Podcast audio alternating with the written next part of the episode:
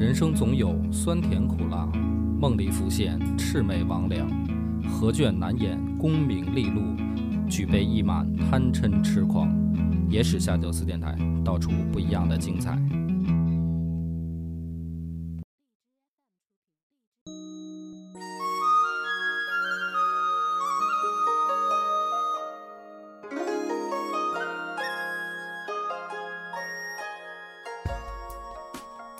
欢迎收听《野史下酒》，我是主播恶把波。张小娘，今天咱们又要今夕月旦啊，讲一个人，嗯说不上点评吧，我主要是想讲讲他的故事，因为他这一生的故事呢，能给人一种不一样的感觉啊。这个人叫卢照邻，好像是在课本上见过写过唐诗的是吧？哎，是一个唐朝的诗人。卢照邻出身是幽州范阳人，嗯所以，如果你生活在唐朝的话，点明了他的坐标，你应该就明白说这个人，范阳卢氏。范阳现在现在的哪里？范阳就是现在的河北涿州。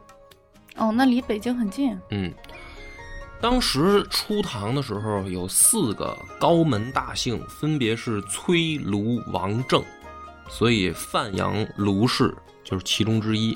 嗯也就是说，卢照邻的出身，在当时那个时代是顶级望族。史书评价范阳卢氏叫一门三公主，你想想有多牛就是一门三公主，啊！一门三公主啊，啥意思呀？我我第一反应就是我以为这一门有三个女儿都嫁到了皇家，后来想嫁到皇家不是公主应该是皇妃啊。嗯，所以反过来嘛，一门三公主嘛，他们家娶了仨公主，哦哦哦哦，嗯，所以说这个就是顶级，嗯，确这实个高门门显贵。嗯。那么卢照邻自己呢，这个也相当自豪于自己的这个家族史出身。背景背景啊，他曾经也写过文章啊，里面这么写的说：“清风镇乎钟鼓，妙玉熏乎当时。皇考庆余以弄张兮，赵赐予以加辞。名予以照邻兮，字予以生之。”啊，听起来文绉绉的吧？实际上翻译过来呢，很简单，就是我这名儿是咋来的。嗯啊，我叫卢照邻，字这个生之，是吧？是咱是家里面有背景的，啊，就反正就是这么个意思。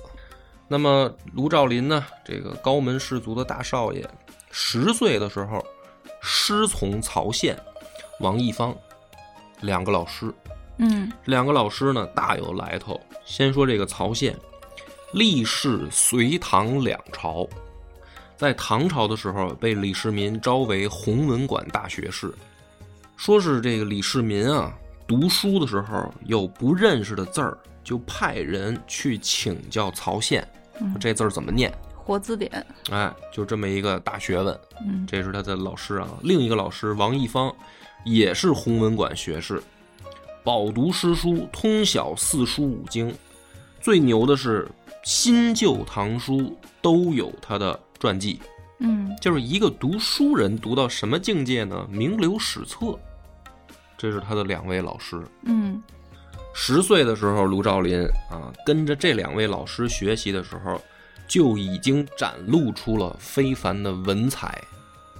他有一个自己的这个，就是形容的，啊，怎么说呢？叫话，我把它念一下，你听一下啊，叫下笔则烟飞云动，落纸则鸾回凤惊。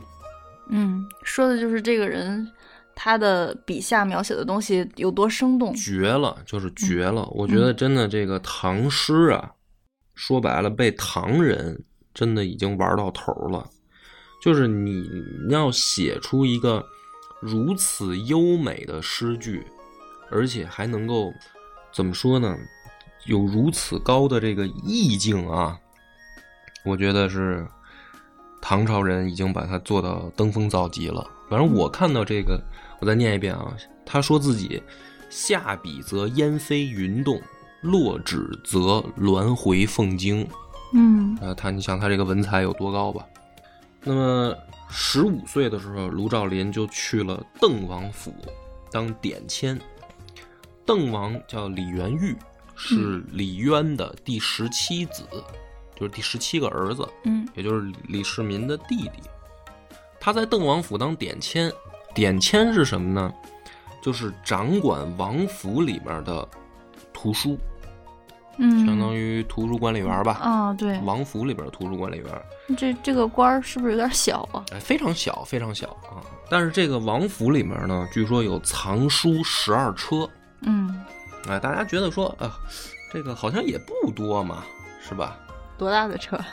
一就是那种马车呀，但是古代书本来就很少了？对因为古代的书本来就值钱，嗯，你知道吧？那一套四书五经恨不得就是一套房，嗯就是整个一套四书五经恨不得就是一套房了，那就非常贵。嗯啊所以王府藏书十二车让他管。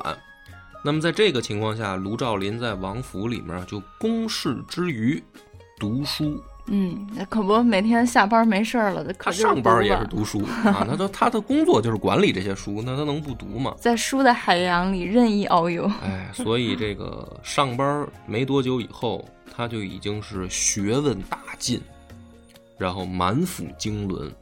同时，这个邓王，也就是李元玉，对他也非常的器重，常常对别人就称赞说，卢照邻就是我的司马相如。嗯哎，司马相如又是何许人呢？汉赋啊，诗词歌赋的赋，汉朝的汉，汉赋的绝顶就是司马相如，天花板了。天花板就是他。汉汉朝的这个文章的顶峰是谁呢？啊，当然这个说法不一样，就是大家评价顶峰就是司马迁儿，说文章顶绝顶是司马迁儿啊，这个赋的绝顶就是司马相如。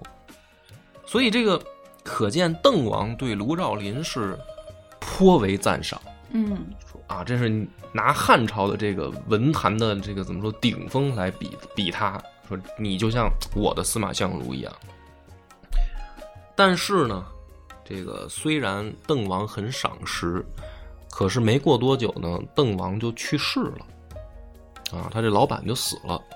死了以后呢，当时卢照邻正好呢就有了一个官职，哎，他有了一个新的任务，就被推荐入川去当新都尉。这是新都什么官？新都就是现在的成都附近，尉是什么呢？就相当于现在的这个呃警察局局长，新都尉就相当于新都这个地方的警察局局长，干这个去了管治安了，啊。不管书了。呃，官儿呢也不大，嗯不大，但是呢，在蜀中，他就认识了很多好朋友，其中呢，跟他聊的或者说这个书信往来最热闹的，就是日后的一位大文人王勃。王勃呢，本来啊也是在王府当中任职，但是呢，因为写了一篇文章叫《袭英王檄文》，就被逐出王府，也呢游历到剑南。啊，正好这个卢照邻也在蜀中，两个人就惆怅往来。哎，一见如故。啊，不是唐诗唐朝的诗人，他们有一种玩法是什么呢？就是说咱俩不一定在一个地儿，啊，但是呢，我写一首诗，比如我发表了，嗯你看到了，你可以写一首来跟我唱和。哎，就是比如说我写神，神交两个人，哎哎，对，就是有点这意思。嗯但是俩人也见面啊，嗯，不是说就是纯笔友啊，也嗯见面。在蜀中呢，这个不光是王勃，还有很多他的这个当时的大诗人也在蜀中。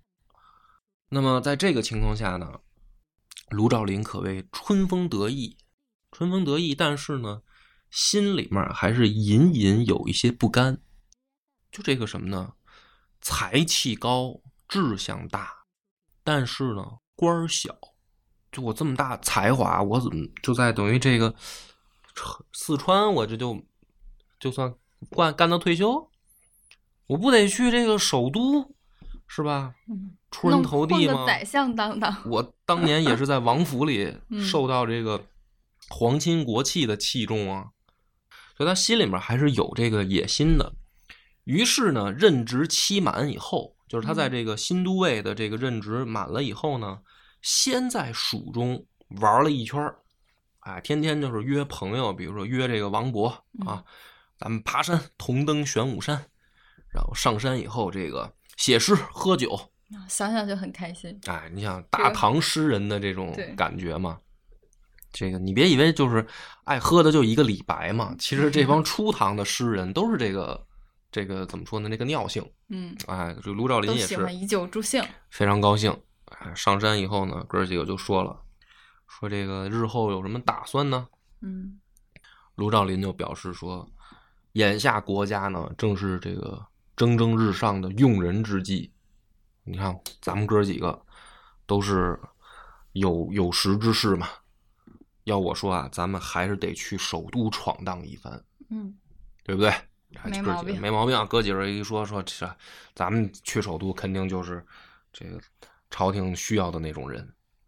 于是呢，卢照邻就起身从蜀中回到了长安。到了长安以后呢，初唐的长安啊，气象万千，异常的繁华。啊，有这个往来胡人经商，也有高门大族、皇亲国戚在这儿争奇斗艳，这个比比谁有钱，嗯。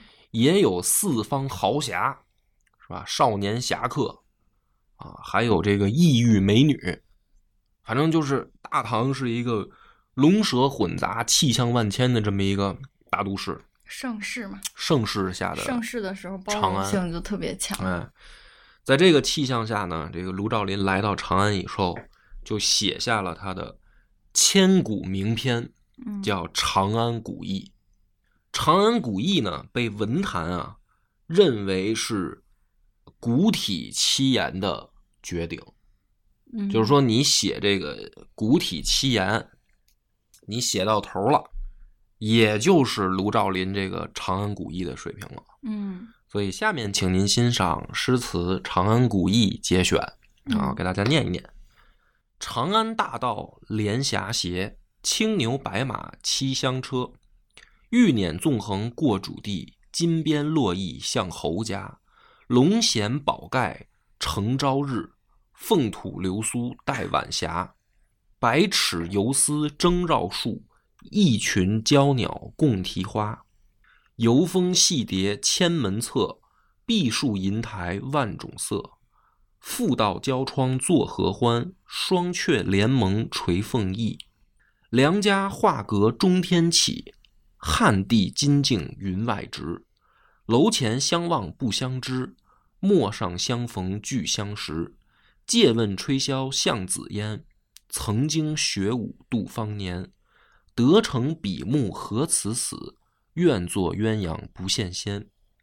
念到这儿就停了，因为这个也就是刚念了三分之一啊。但是呢，这个其中“得成比目何成死，愿作鸳鸯不羡仙”成为千古名句嗯，啊。就是说，哪怕不知道《长安古意》这首诗，你也知道这一句。也知道这个啊，“愿作鸳鸯不羡仙”，嗯，大家都可能听说过啊，出自卢照邻《长安古意》。嗯写的就是这个气象万千的大唐首都嗯啊。当时的大唐首都，我刚才说了，各色人等，豪侠是吧？豪侠豪到什么程度呢？说长安城里面专门有一种少年侠客，嗯就干这个买金杀人的事儿，买凶杀人。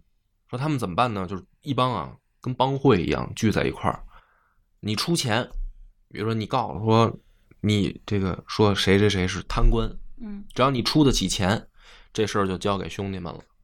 兄弟们怎么办呢？回去以后啊，抓阄抽签儿，就是谁盯梢，谁探路，谁他妈动手，咱抽，每个人都有分工。抽着谁，比如你抽一个黑签儿，那行，你今天就是你你动手下刀子，嗯我给你放，我抽绿签儿，我放风。他们抽的那个签儿呢，是用一种球来代替，有颜色的这个球。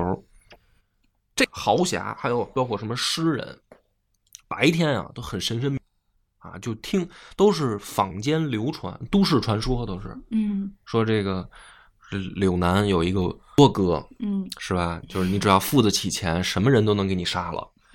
哎，这个白天就找不着波哥，但是到了晚上，波哥就出来混。长安各坊的这个青楼，哎，这帮少年豪侠，什么江湖上的这个侠客，还有这个诗人什么的，都在这儿聚齐了。哎，大家都能见着，因为长安有宵禁，嗯就你过了夜以后，你不能在街上溜达。但是什么呢？就这种歌坊、青楼二十四小时，是二十四小时营业的，你可以在那儿过过过夜。所以大家的晚上都到这儿就聚齐了，就 party。嗯他长安古意描写的就是这样的一个长安城，嗯里面真的是暗流涌动，呃但是呢异彩纷呈。所以在文坛上呢，这个很多后来的这个怎么说呢？文人看到卢照邻的这个长安古意以后，就梦回盛唐了。嗯就是它里面，它每一句，它能就是你只要够了解，你对历史啊有一定的功底，你去看这首《长安古意》，你是能浮想联翩的。你看完了以后，就跟看了一整个《长安十二时辰》一样，嗯，就那个画面就就画面就了出来了。他写跃的然纸上。对，所以呢，这个卢照邻这个时候可以说是达到了他的这个一生当中最快乐的时光。嗯意气风发，要去朝廷选官，而这个时候朝廷正在大举的招招纳这个怎么说呢贤人，嗯哎，就是来来做官儿。当时呢，这个卢照邻写完这首词以后，有人就想了，说这写的太美了，是吧？嗯只愿羡鸳鸯，只不羡仙，嗯这是爱情啊，是歌颂爱情，对吧？嗯，那说卢照邻有没有爱情呢？那肯定有啊。对吧？就是说，如果没有爱情，怎么能写出这么动人的诗句呢？是，那得需要爱嗯情给来点灵感。有啊，他在这个四川当官的时候啊，认识了一个姓郭的姑娘啊，郭姑娘。红颜知己。两个人这是这个没羞没臊的呢，就嗯睡一块儿了，但是呢没结婚。等他临走的时候，他不是说我想去长安谋个一官半职吗？嗯我好歹也是这个四大家族的这个高门士族出身啊，嗯嗯嗯我这不能在成都窝着呀。嗯说呢，我这个准备去长安。嗯，这个时候发现这个郭姑娘已经怀孕了，嚯，后边嗯会不会有大明湖畔的郭姑娘？你听着呀。卢照邻呢就跟郭姑娘就说啊，说等我去了长安啊，搞定这个怎么说呢，叫这个职业生涯，嗯我得谋个一官半职，回来咱们就结婚。于是呢就去了长安嘛。嗯去了长安以后呢，这哎这就传出来了，说这这家伙一路上就不老实，已经另结新欢了。尤其是到这个长安这种纸醉金迷的地儿，嗯，是吧？大家晚上都去这个青楼聚齐的这这么一个充满了诱惑。充满了诱惑的地方啊！这有人就告诉郭姑娘说，这个卢照林回不来了，在外面有人了。这郭姑娘呢，弄得就跟个小怨妇似的，有苦没地儿说，因为啥呢？没结婚啊，没结婚，你还怀人孩子了，嗯人不要你了，现在这怎么弄啊？是吧？我这说出去，我还做不做人了？挺难受。嗯，天天就哭，哭呢一个人哭没劲啊，你知道吧？他得找人，他得诉说自己的这个痛楚。嗯找谁呢？他得找认识卢照邻的，你不能说找隔壁二姐，对吧？二姐也没见过卢照邻，你说了二姐也不当回事儿，二姐没准还笑话你，谁让你倒贴他？嗯得找认识卢照邻的，找到谁了呢？就找到骆宾王了。嗯找到骆宾王呢，就这郭郭姑娘就把这事儿一念叨，说这臭妈蛋不要我了。嗯，骆骆宾王说：“我给你写诗骂他。骆宾对骆宾王说：“嘿，可让我逮着了啊！” 骆”宾王俩人是对头。俩人也不是对头，但是这个但凡了解点八卦的呢，就知道骆宾王除了这个文采风流，而且后来呢，这个干了这个反武则天的这个大业以外啊，嗯骆宾王还有一个特点，就是特别爱管闲事儿啊！一听说这个瓜，那我得不但要吃，哎，我还得继续把它这个推上热搜。朝阳大妈的特质。对于是呢，骆宾王说：“大姐，你也别哭了啊，我呢写信替你骂他。嗯，就写了一首，也是反正呃算不上流传千古吧，但是名气度也不小的，当年大唐热搜，写了一首诗，叫《宴情代郭氏答卢照邻》嗯啊，给大家念几句啊，说流风回雪倘便捐，季子余文实可怜。治果河阳均有分，祸酒成都妾亦然。莫言贫贱无人重，莫言富贵应虚种。绿珠犹得十重莲，飞燕曾经汉皇宠。就是我这也是节选啊，因为全文五百五百多个字儿，巨长无比，所以那个没必要全念啊。咱们这个不是文学赏析，就是这不是诗词乱舞啊，这是今昔月旦，主要是讲人，嗯不是讲诗词。其中有一句写的，就是这个诗里面有一句写的就绝了啊！写这个郭姑娘叫“独坐伤孤枕，春来悲更甚”，就是说写给这个卢照邻啊，说你这个王八蛋啊，你把人姑娘就给坑了。嗯这姑娘的现在的状态就是什么呢？自己孤枕落泪，是吧？冬去春来，你个王八蛋还不回来，就更悲伤了。约好了说你去长安得了官儿回来，咱俩结婚。结果结果现在空空落落的这房房子里就剩我一人，哎，当然还有孩子嗯啊，要即将要生下来的孩子。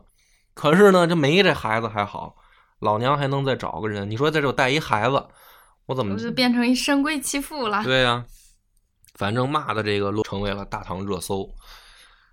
但是呢，这首诗没有起到什么作用啊。就男人是不是在这种情况下觉得丢了面子，就有点恼羞成怒，更不想要她了，不是，更不想要那郭姑娘了？不是，呃，卢照邻呢在长安出事儿了，啊，他出遇到遇到问题了，要不然骆宾王这么骂他，他怎么也得回几句吧，你知道吧？啊他当时就没反击。没有反击了啊，当时他出事儿了，出什么事儿呢？李敬玄颇为赏识四个人，哪四个呢？王勃、杨炯、卢照邻、骆宾王这四个。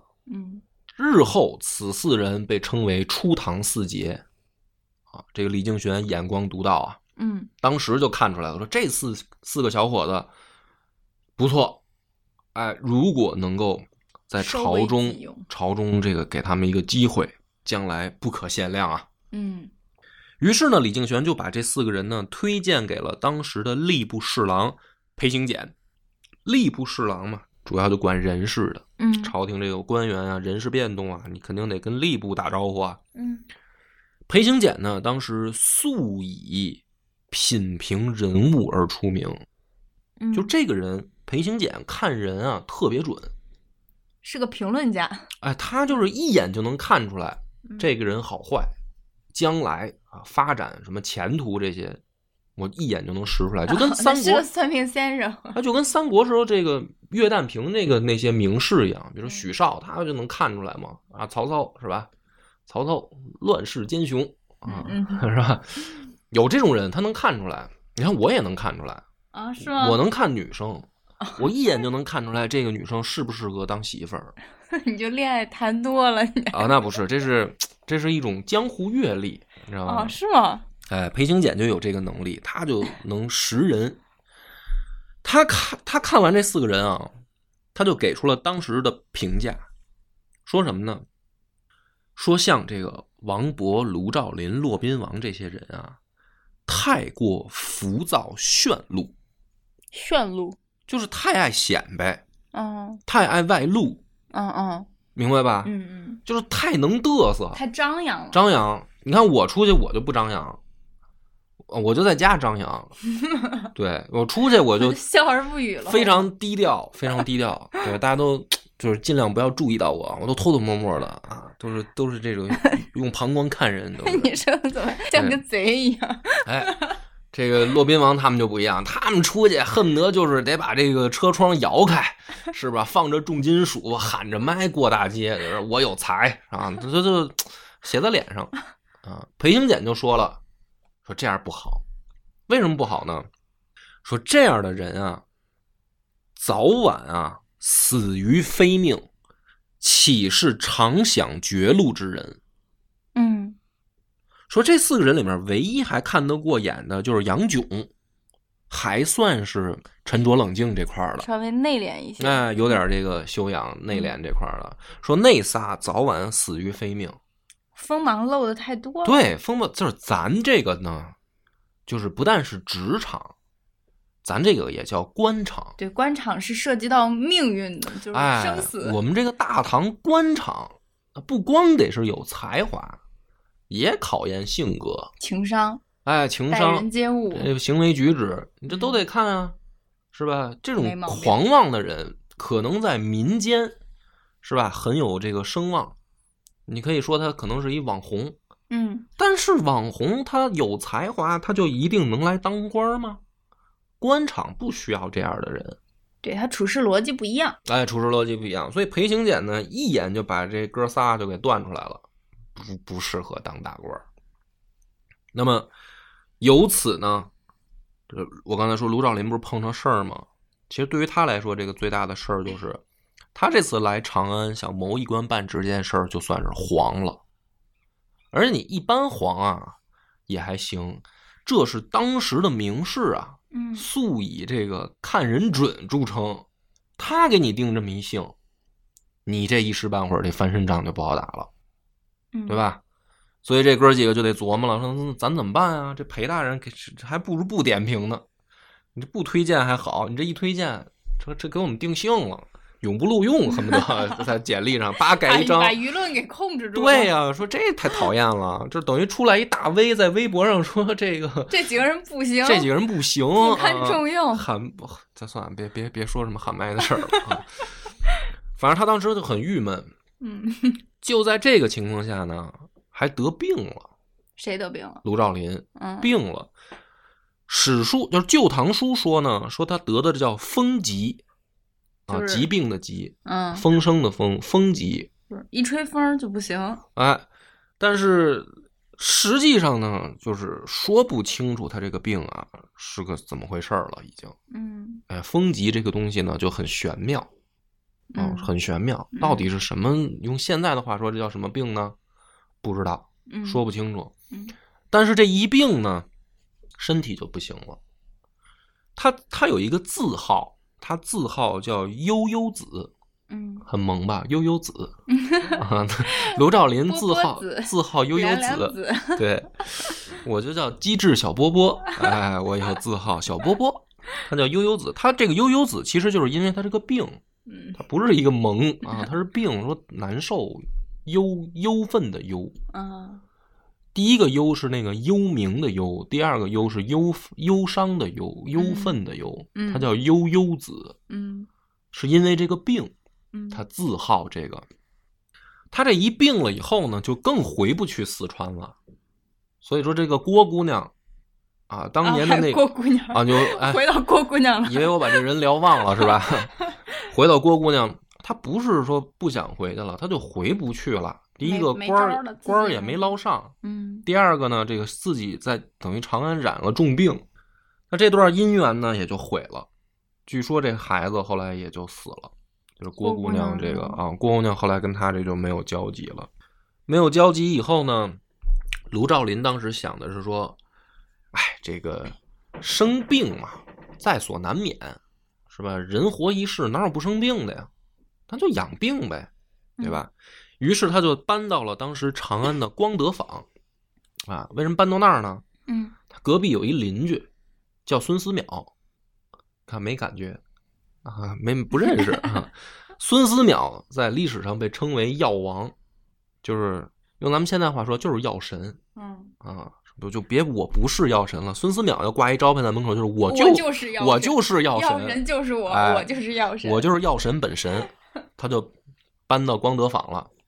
这就为什么呢？就是方便看病啊，旁边住一住一医仙啊，恨不得 天天呢，他就跟这个孙思邈就讨论说：“嗯先生，你看我这病是吧，还能活几天？嗯还有没有救儿嗯，天天一啊块儿，每天一起吃早餐，早餐期间就聊聊治病的事儿。对但是呢，孙思邈啊，他不能老在场这个光着。别看他年纪大了，他主要服务对象啊是皇室，就是嗯他得跟着皇帝。那为啥不当太医去呢？人家也是太医啊。啊啊，啊！人就是要不他怎么那么大名气呢？你以为这个大唐朝就他一个医医生吗我？以为太医每天都要在皇宫里面住着，不能出来。啊，那不是，那不是，他怎么能住皇宫里呢？你这不是开玩笑吗？肯定是住外面哦啊。，对对对，皇宫里不能有除了对呀、宰相都得住外面啊，大家都得是白天去皇宫上班儿，对吧？所以呢，这个孙思邈呢，就是说，嗯，你这个调养为主吧，嗯哦，但是我不能老跟这儿看着你，这皇帝有事儿，我得去去给皇帝看病。于是呢，他在光德坊一住啊，就时间不短，住了好几年。嗯这好几年里面呢，他这个病啊就越来越严重。所以我现在也在想，就是他到底当当时得的是什么病呢？我在想的是孙思邈是不是药神呢？哎，孙思邈这个药神，反正要在他这儿要要这招牌要要完啊。当时呢，他这个院儿里啊，就有一棵梨树，就卢照邻住的这个庭院，有一棵梨树。好死不死的啊，这棵梨树也病了。他呢，行动行动被卢照邻传染上了，得了那么丧啊风疾。太丧了，那就就是反正这个场景就比较悲惨了。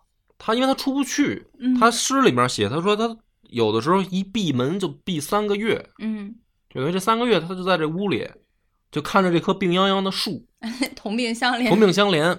他甚至说：“树犹如此，人何以堪啊嗯，树都这样了，人？”我觉得啊，不管是什么病，嗯你要我说呢，都得出去走走，别在家憋着。你说在家，你看这一棵老歪脖树，你不想自己自挂东南枝吗？对不对？出去走走，跟着药王一块儿走走啊！药王进去上班，你跟门口等会儿也行啊。反正这心情也不好。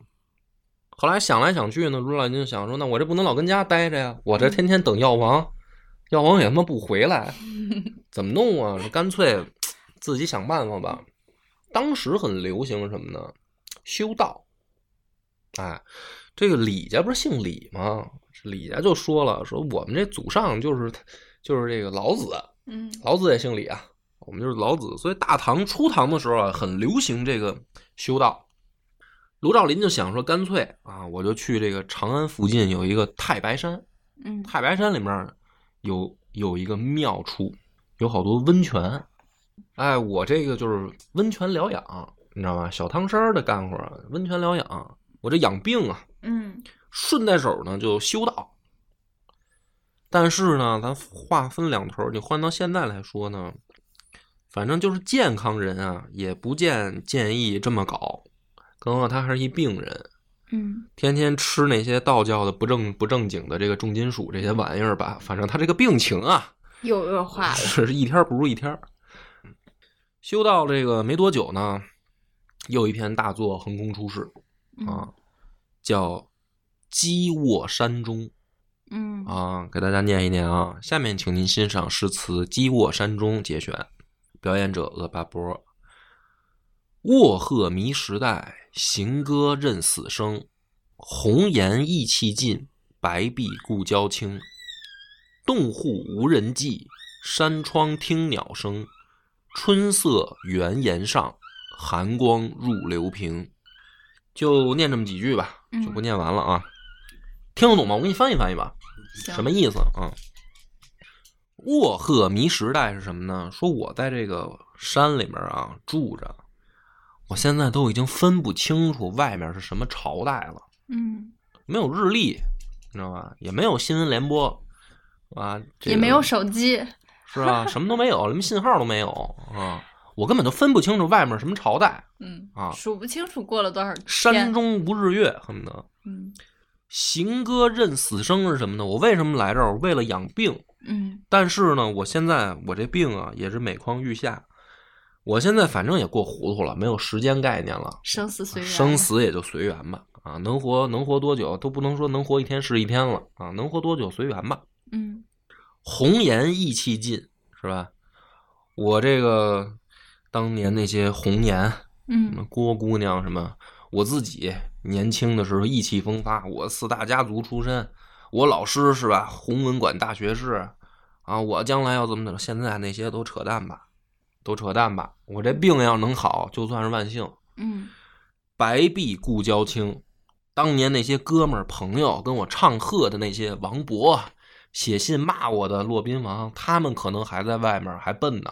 嗯我已经连已经跟他们都没有办法比了啊！我现在就能活多一天是一天，感觉得出来这个积卧山中跟这个长安古意的区别了吧？这两首词，嗯，就是心境状态，这人啊完，全不一样。从他这个诗里面就反映出来，他那个心境就跟那个过山车似的，大起大落，大起，咵就落到谷底了嗯啊，非常的悲惨。就在这个时候，哎，好消息传来了，他爹死了啊，真是就是屋漏偏逢连阴雨啊，爹又死了。说他这个听了这个他爹的这个死讯以后啊，伤心的有的时候啊就哭啊，混着喝的药，就流着鼻涕眼泪就给哭出来了，就是刚喝下去就哭出来了，伤心啊。然后病情加重的时候呢，钱也花光了，为什么呢？说他这个在这个泡温泉能花多少钱啊？啊，这不都是大自然赐给你们的吗？嗯不是，他不是炼那个丹吗？当时他炼丹那个药里面有丹砂，就需要丹砂。嗯丹砂在当时一两要两千文钱，两千就是他修道啊，我跟你说啊，是一个非常花钱的事儿，那都得是有钱人才玩得起的。嗯你嗯知道吧？他不像现在说这个出家人去老道是吧？念念经啊，嗯练练武艺是吧？练练武当的功夫。那会儿不是，主要以炼丹，炼丹就是玩重金属这块儿的，嗯得花钱。所以他呢，这个也没钱了，穿着这个粗布麻衣，吃着残羹野菜，没几年功夫啊，这人啊就已经没人样儿了，在这山里。嗯没人管也。这个时候呢，终于啊想通了，卢照邻就写信嗯给这个长安的达官贵人写信，写信的目的是什么呢？借钱嗯，水滴筹，啊！我我这个得绝症了，嗯，对吧？大家给我捐点，大家能给我 捐点钱啊？快不行了啊！说如果没钱也没关系，嗯家里趁不趁单杀？有这玩意儿也行啊，我主要是在治病，我还得啊。其实这个时候呢，你可以读得出来的是，卢照林的心气儿已经没了。他是一个特别骄傲的人，对，就是与其说病痛啊，他更不愿意的是求人。是，你能想象他那个出身是吧？初唐四大名门，嗯年少便成名，啊，还记得怎么形容自己吗？是吧？嗯到现在快病死了，没钱了，给人写信能不能借我点钱？这个人啊，可以说连怎么说呢？最后文人的这个风骨都没了。风骨都没了，就被等于这趴在土里了哎，他当时估计也想，命都没了，我还要风骨做什么？啊。但是呢，这个的确还是有一些老朋友愿意给他钱的，就是他这个信还是起到一些作用，就等于扛过了这个最难的时期嗯，啊，就是变好了吗？没好，没好。这个他这个病最后也虽然有钱了，是维持他能生存下去，但是他这个病还不行。最后呢，他这个病到什么程度呢？一只手不能动了，就相当于残废了；嗯，两只脚经常痉挛、这是中毒吧？抽搐。我觉得也是，我觉得这已经不是风疾了，这就是吃重金属吃的，可能嗯，就是神经坏了。对，神经紊乱了，我感觉吃的，嗯。但这个时候呢，他没办法，他就写了一个这个五碑文嗯啊，这就不这就不念了，嗯。你就是名字就可以出来五碑文啊，悲伤的悲。在这个山里边啊，他也想说，我怎么办呢？我这么下去，也不能靠借钱度日啊。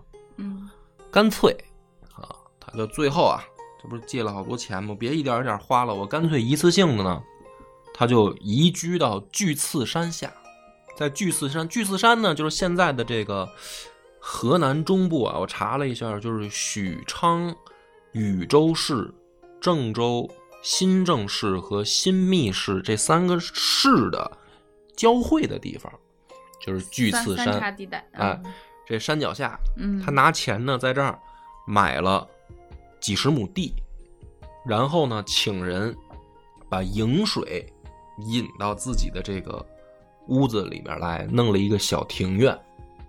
哎，就是说我临死临死了，我别看一眼糟满眼的糟心了，我自己弄点地嗯，弄个风水宝啊地，，因为那几十亩田呢就可以请人请人来耕种嘛，嗯，他不就不用借钱了吗？嗯然后这个屋子给收拾的漂漂亮亮的，我在这儿啊，干嘛呢？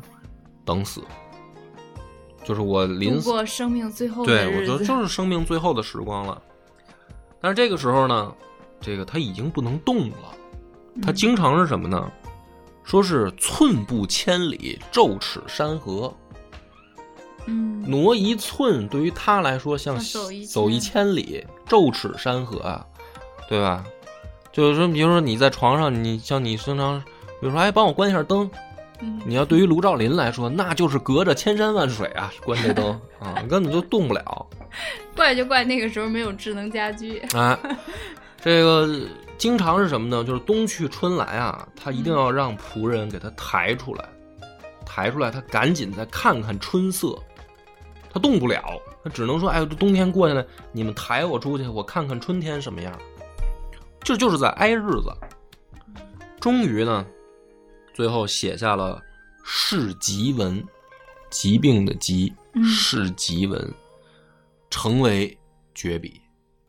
就最活着的时候最后的一个创创作了。要落幕了。写完了以后呢，他就请人把他抬到颍水边，说给我最后的尊严。他就用尽全身力气爬起来，投到颍水里，就自杀了。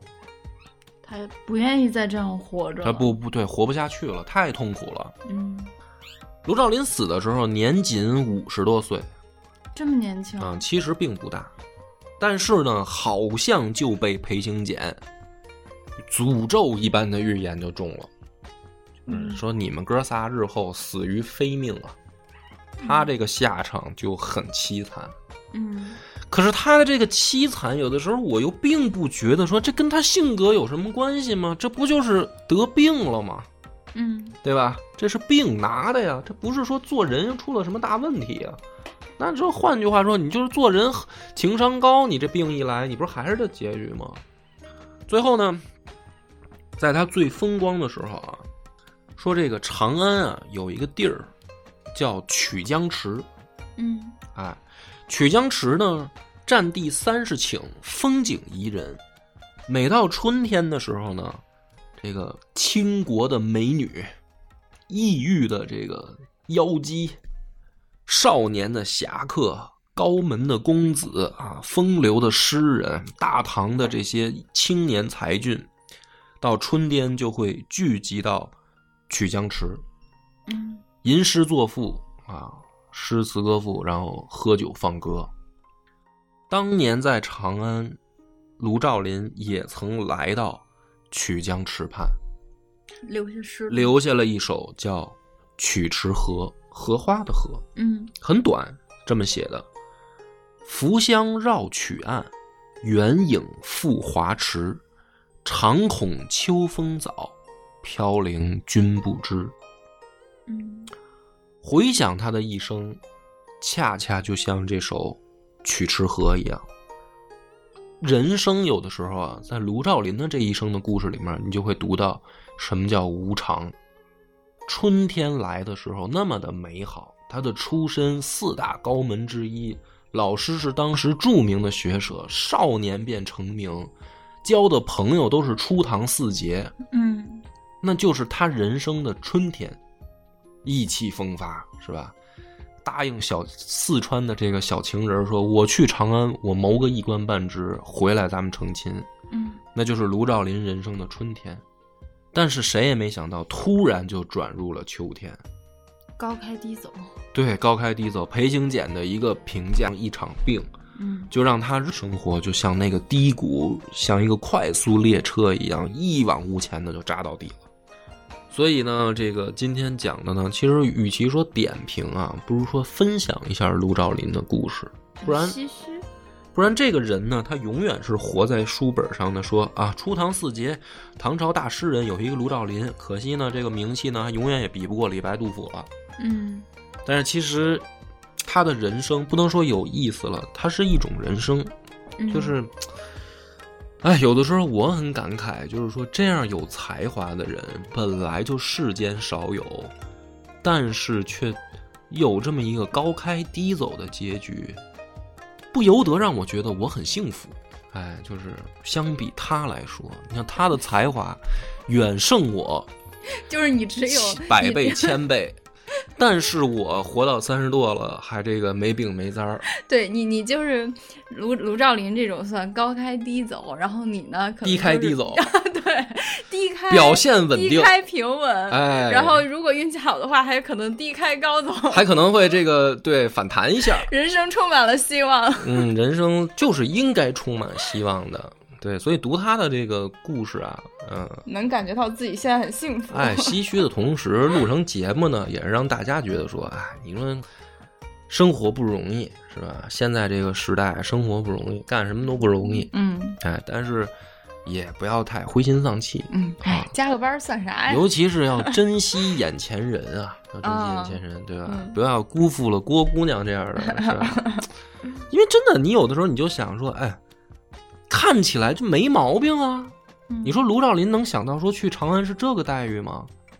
没毛病啊，从小到大我这高门大族的这个世家公子啊，我老师都是当朝大学士啊，我的这个才气那是得到了圈内共同的认可的呀，对不对？富富，所以说富贵限制了他的想象力，他啊想象不到自己人生我会按本来说没毛病啊，我 回来我这去长安，然后回来跟跟我心爱的这个 darling，我们这就领结婚证，谁能想到呢？对吧？嗯想不到，想不到，卢照邻想不到，很多人我觉得也想不到啊。嗯但是珍惜眼前吧，啊，也不要太灰心丧气啊。希望大家听了这个故事以后，能够开心的面对每一天的生活啊。感谢大家的支持，本期节目到此结束。我们的微信公众号叫“柳南故事”，柳树的柳，南方的南。如果还没听够的朋友，欢迎您来订阅关注。